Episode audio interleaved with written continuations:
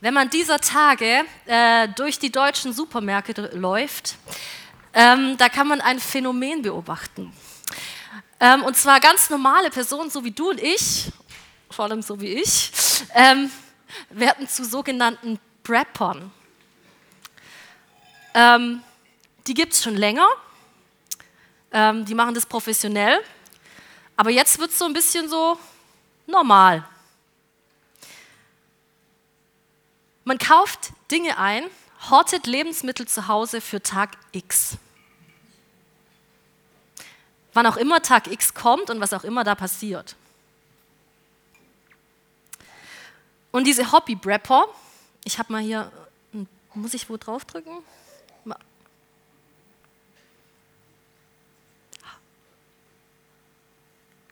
Ah, genau. Ähm, das war gestern im DM. Gestern Abend war ich noch im DM musste wirklich nur eine Kleinigkeit besorgen ähm, und es gibt keine Seife mehr dort zu kaufen. Wirklich. Ähm, das habe ich nicht gemacht, das Bild, aber es ist in Deutschland entstanden. Ähm, und diese Hobby-Brapper, die haben ja wenig Zeit, irgendwie das ähm, zu, zu bunkern, wofür diese Berufsbrapper jahrelang Zeit haben, sich jahrelang darauf vorzubereiten. Und darum müssen die sich auch auf das Allerwichtigste beschränken. Was ist jetzt wichtig zu Hause zu haben? Dazu müsste man halt erstmal wissen, was kommt. Keine Ahnung, was kommt. Irgendwie so eine Corona-Pandemie nennt man es. Aber was genau ist denn das? Und ähm, kann ich dann nicht mehr einkaufen gehen, wenn es eine Corona-Pandemie gibt? Und jeder malt sich so ein bisschen aus, was könnte denn passieren? Aber im Grunde weiß es niemand. Keiner weiß, so genau, was passiert und ob überhaupt was Schlimmes passiert. Ich denke mal nicht, dass was Schlimmes passiert ist, mal nebenbei. Soll ich Wasser kaufen?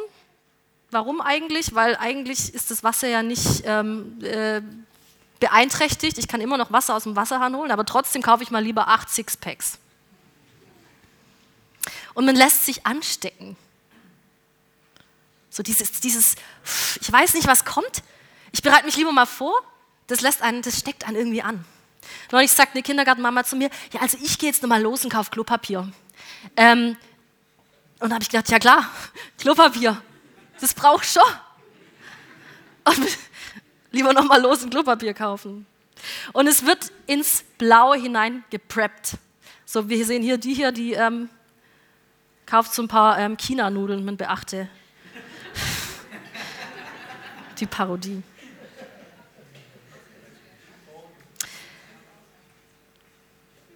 Man hat wenig Anhaltspunkte.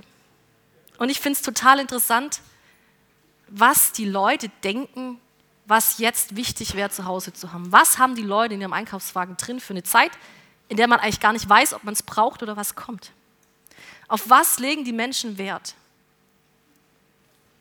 Ich hätte gern Desinfektionsmittel zu Hause gehabt, gibt es leider auch nicht mehr. Was ist denn noch wichtig, wenn die Zukunft undeutlich vor uns liegt. Was brauchen wir als Kirche?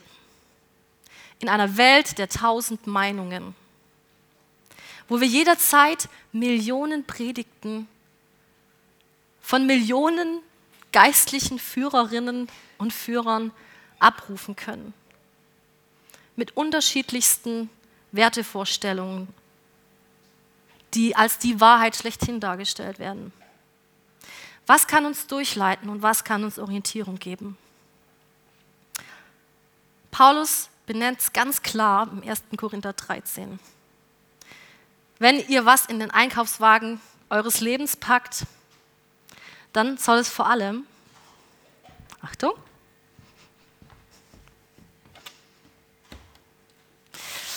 Liebe, Liebe und nochmals Liebe sein.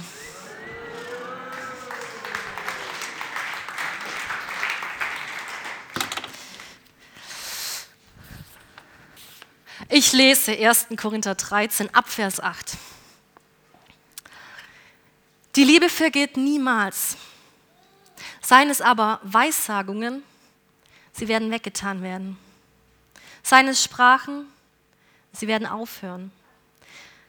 Sei es Erkenntnis, sie wird weggetan werden. Denn wir erkennen stückweise und wir weissagen stückweise. Wenn aber das Vollkommene kommt, wird das, was stückweise ist, weggetan werden. Als ich ein Kind war, redete ich wie ein Kind, urteilte wie ein Kind, dachte wie ein Kind. Als ich ein Mann wurde, tat ich weg, was kindlich war. Denn wir sehen jetzt mittels eines Spiegels undeutlich, dann aber von Angesicht zu Angesicht. Jetzt erkenne ich stückweise, dann aber werde ich erkennen, wie auch ich erkannt worden bin. Nun aber bleibt Glaube, Hoffnung, Liebe. Diese drei. Die größte aber von diesen ist die Liebe.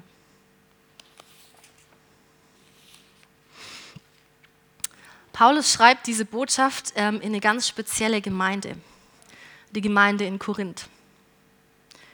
Die war ziemlich engagiert dabei. Die hatten Bock auf Jesus, die hatten Bock auf Nachfolge. Aber die hatten auch ein Problem. Die waren sich manches Mal nicht so einig untereinander. Da gab es zu viele Strömungen in Korinth.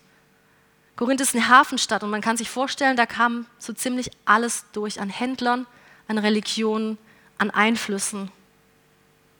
Und dann gab es noch die Strömungen innerhalb der Gemeinde. Grüppchen, die fanden Paulus super.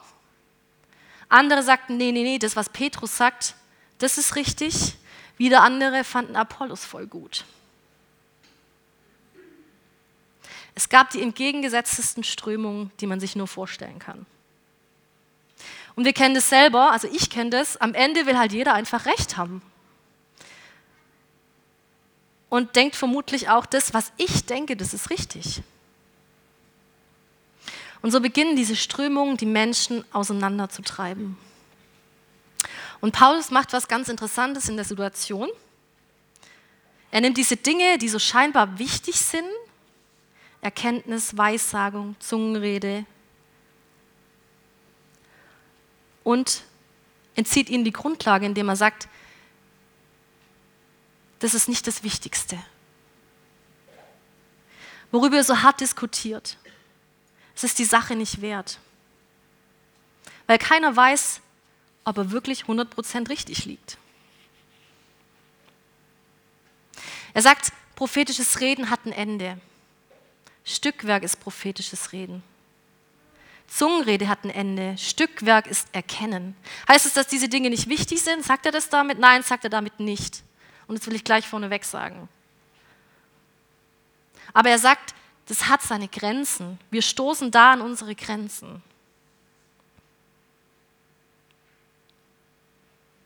Es ist wie ein Puzzle, wo manches Stück fehlt und wir nicht das große Ganze erkennen. Und er stellt zwei Vergleiche her. Er sagt, es ist wie, als ich noch ein Kind war. Da habe ich gedacht wie ein Kind, da habe ich geredet wie ein Kind und da habe ich geurteilt wie ein Kind. Wenn ich an äh, meinen Sohn Henry denke, zum Beispiel, ähm, der möchte unbedingt nach Afrika, weil Afrika ist für ihn der weit entfernteste Punkt der Welt, habe ich glaube schon mal gesagt. Und ähm, das ist immer noch so.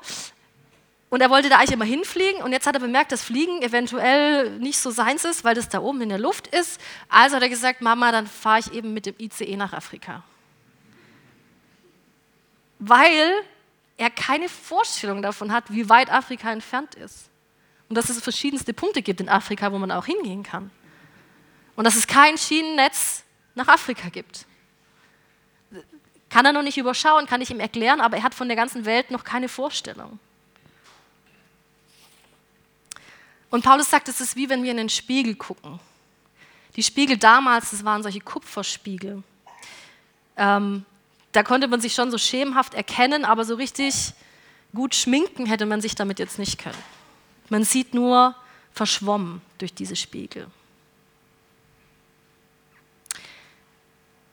Wir sind hier und wir checken manche Sachen einfach nicht, auch wenn wir es gerne hätten. Wir checken Jesus und Gott manchmal nicht. Wir haben Fragezeichen, wenn wir die Bibel lesen. Und das ist auch okay. Wir sehen Gott noch nicht von Angesicht zu Angesicht. Und Paulus sagt aber, es bleiben uns drei Sachen. Glaube, Hoffnung und Liebe. Die Liebe aber ist das Größte. Wenn alles andere vergeht und sich verändert, während wir über die Jahre verschiedenste theologische Fragen wälzen, während große Leiter und Leiterinnen aufgestiegen sind und manche wieder gefallen sind, hat sich das Wesen der Liebe niemals verändert. Ist immer gleich geblieben. Darum kann uns die Liebe zur Orientierung in einer Welt voller Fragen werden. Warum ist es so? Ich habe zwei Punkte. Der erste ist, ähm, Liebe hinterlässt einen bleibenden Eindruck und Liebe hinterlässt eine bleibende Antwort. Der bleibende Eindruck. Paulus beschreibt, beschreibt in seinem hohen Lied der Liebe ganz genau, wie Liebe ist. Er sagt nicht, so und so müsst ihr sein oder das und das müsst ihr tun. Er versucht in Worte zu fassen, was Liebe ist in ihrer reinsten Form. Und er stellt damit nicht die Liebe als To-Do-Liste dar, sondern spricht von der Liebe als Tatsache. Das gesamte Neue Testament und auch Paulus sprechen nur von einer Art der Liebe, von der Agape. Man kennt so Agape, Eros, Philia, habt ihr vielleicht schon mal gehört. Das Neue Testament spricht nur von der Agape. Agape ist die göttliche Liebe. Das ist die Liebe, die dem anderen zugewandt ist. Das ist die Nächstenliebe. Das ist die Liebe, die die Feinde liebt, ohne nachzudenken, was für mich dabei rausspringt. In Johannes 4, Vers 8 steht, Gott ist Liebe. Von oben bis unten. Sein ganzes Wesen ist Liebe. Es ist eine Tatsache und es ist eine Person. Das Wesen der Liebe bleibt gleich, weil Gott gleich bleibt. Dort, wo Gott ist, da ist Liebe.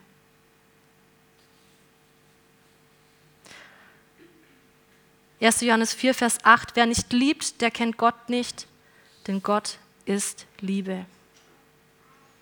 Gott ist das Einzige, was war, was ist und was kommt. Der einzig Ewige, Deswegen kann nur das bleiben, was seinem Wesen entspricht. Und das ist die Liebe. Am 1. Februar haben wir ein Fest gefeiert für unseren lieben Tobi Wörner als Danke für die 20 Jahre ähm, Jesus-Treffleitung. Und ich habe sowas noch nie erlebt. Ich habe das Fest mitorganisiert und jeden, den ich gefragt habe, aber mitmacht, war 100% am Start. Jeder wollte, jeder hatte Zeit. Und keiner hat sich zu irgendeinem Zeitpunkt beschwert. Es war wie, als hätte ich so einen kleinen Stein genommen, hätte ihn losgeschubst und es wäre eine ganze Lawine ins Rollen gekommen. Und für mich war es so krass zu sehen. Es war für mich echt was, was mich auch ein bisschen verändert hat. Und als ich mit Kurzi, der mit mir das zusammen ähm, auch mitorganisiert hat, darüber gesprochen habe, hat er gesagt, ja Caro, weißt ich liebe den Werner halt einfach.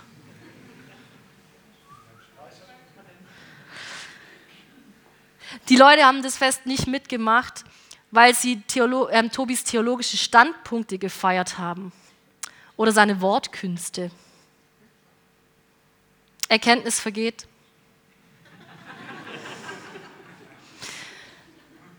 Der Grund, warum die Leute sich reingehängt haben, war, dass Tobi in jeden einzelnen dieser Menschen Liebe investiert hat. Liebe, die über die Jahre das Potenzial und den Mut in den Menschen freigesetzt hat, sich zu entwickeln und zu wachsen. Das ist das, was bleibt und die Menschen in Bewegung bringt.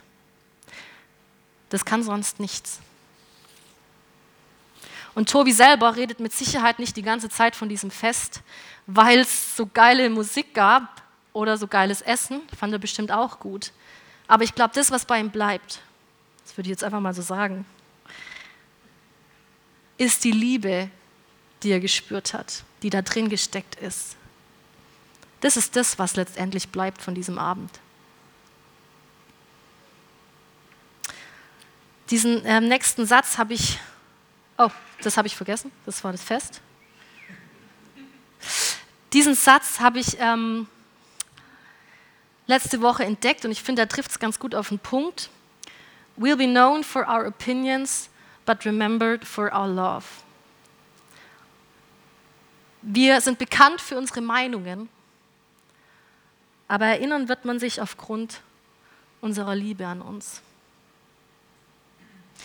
Wenn Menschen hier verändert rausgehen, aus unserer Gemeinschaft, aus unserem Gottesdienst, wenn sie was mitnehmen, was bleibt, dann nicht, weil die Predigt geil war, nicht, weil der Lobpreis so gut war, sondern weil sie an irgendeinem Punkt diese aufrichtige, göttliche Liebe gespürt haben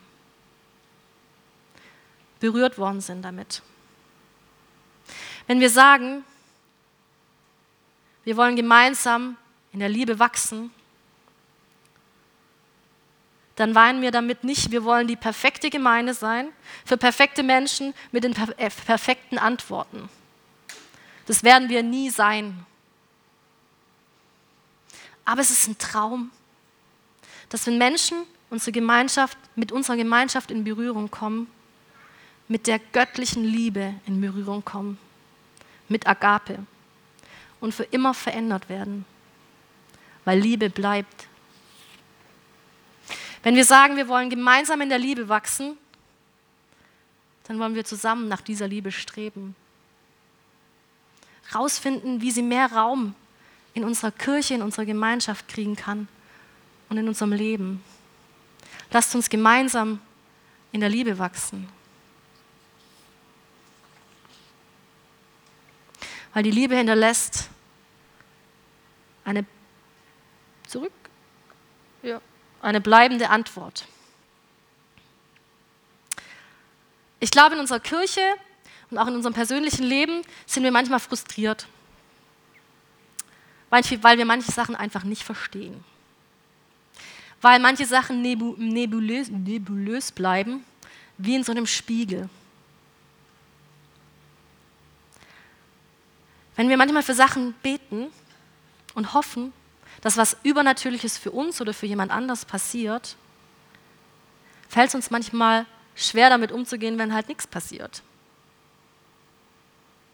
Und genau da merken wir auch hier im Jesus-Treff, kommen Menschen an ihre Grenzen und teilweise in schwere Glaubenskrisen,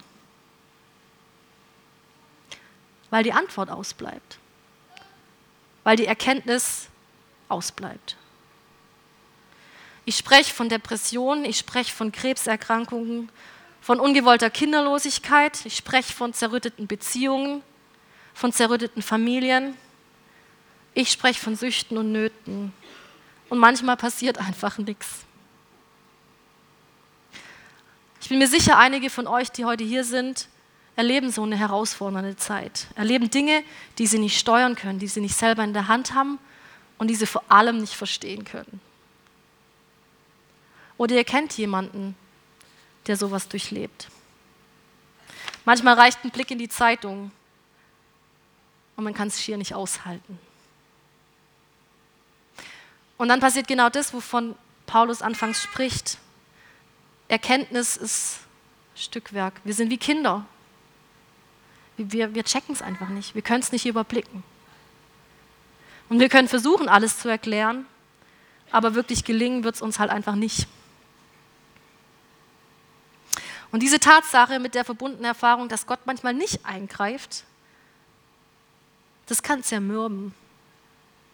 Das kann deinen Glauben und deine Hoffnung, an deinem Glauben und an deiner Hoffnung rütteln und bis ins Mark erschüttern.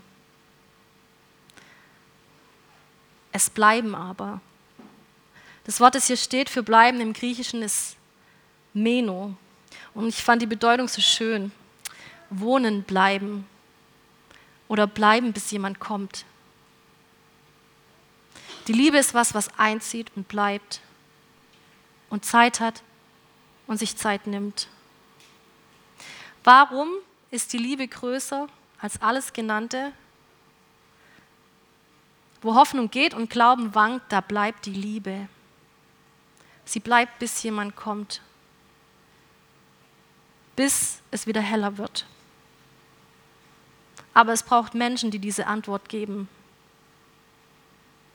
Eine Gemeinde und eine Gemeinschaft, die aufhängt und da bleibt. Und es ist keine schnelle Antwort. Die Liebe ist keine schnelle Antwort. Das plötzlich alles gut macht. Sie ist nicht die Lösung, die plötzlich alles gut macht.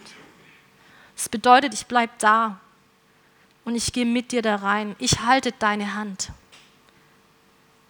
und ich halte es mit dir zusammen aus. Das ist die Antwort der Liebe. Tobi, du musst halt leider für viele Beispiele herhalten, weil es ist heute auch ein besonderer Tag. Darf, darf man mal. Ähm, ich musste dran denken, ähm, wie du erzählt hast. Ähm, also Tobi hat eine äh, Jesus-Trefflerin im Sterben mit begleitet, die Angela. Und wie du erzählt hast, als sie dann gestorben ist und noch zu Hause war, wie du dann mit Boris zusammen einfach da saßt. Und dass es für dich ziemlich krass war, aber dass du trotzdem sitzen geblieben bist. Und für mich ist es so ein Sinnbild für die Liebe, die da bleibt. Die Antwort, die langsam ist. Das sind eigentlich Momente, in denen man lieber umdreht, weil es irgendwie unangenehm ist und weil man sich auch nicht so richtig weiß zu verhalten. Weißt du, wenn Menschen durch die Hölle gehen, dann brauchen sie keine biblische Wahrheit, keine tolle Erkenntnis, keine Prophetie über ihrem Leben, dass alles besser wird. Dann brauchen sie nicht Psalm 23, weil den kennen sie nämlich. Wenn Menschen durch dunkelste Zeiten gehen, dann brauchen sie dich. Jemand, der da bleibt, die Hand hält, bis es wieder heller wird. Jemand, der mit ausharrt und der liebt. Ich möchte hier eine kleine Randbemerkung machen. Ist mir ähm, irgendwie noch wichtig zu sagen. Es gibt Beziehungen mit ungünstigen Konstellationen. In der einer immer derjenige ist, der leidet und der andere immer derjenige ist, der rettet. Das ist hiermit nicht gemeint und es ist mir ganz wichtig zu sagen. Es ist nicht deine Aufgabe zu retten, das ist Gottes Aufgabe. Es ist deine Aufgabe zu lieben und wenn du merkst, es geht nicht mehr, dann gilt diese Liebe auch dir, die gilt sowieso dir auch. Liebe baut auf und zerstört nicht. Und wenn du merkst, das geht jetzt nicht mehr, dann gib es auch ab an andere. Dazu gibt es Gemeinschaft.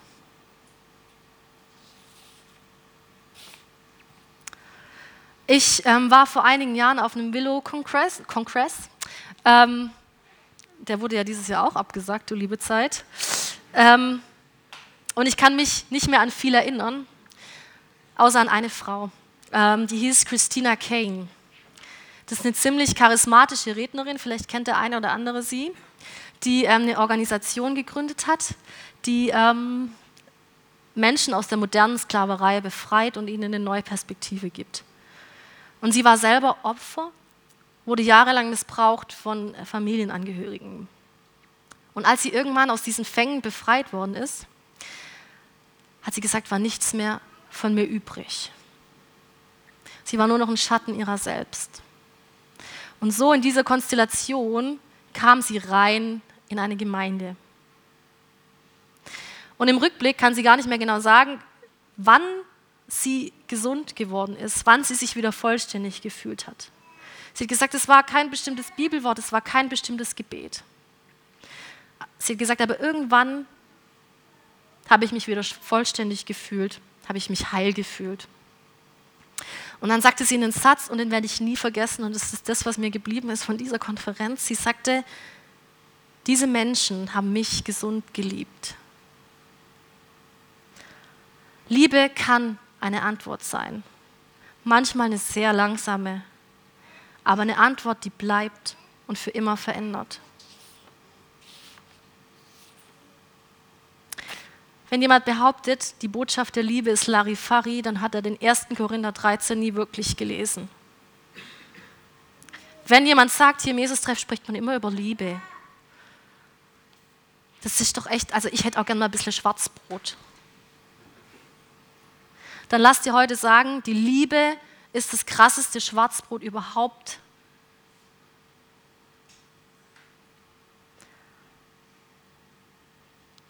Die Liebe ist größer als jede Lehre, als jede Prophetie, als jede Erkenntnis. Und durchbuchstabiert bis zum Schluss hat es die Kraft, Gemeinschaft zu revolutionieren, unsere Gemeinde zu revolutionieren. Liebe ist nicht ein schönes Gefühl, das mal dort und mal dort weht. Liebe ist eine Tatsache und sie ist eine Person, weil sie Gottes Wesen ist und weil sie die Kraft hat, Menschen nachhaltig zu verändern, zu prägen und zu heilen.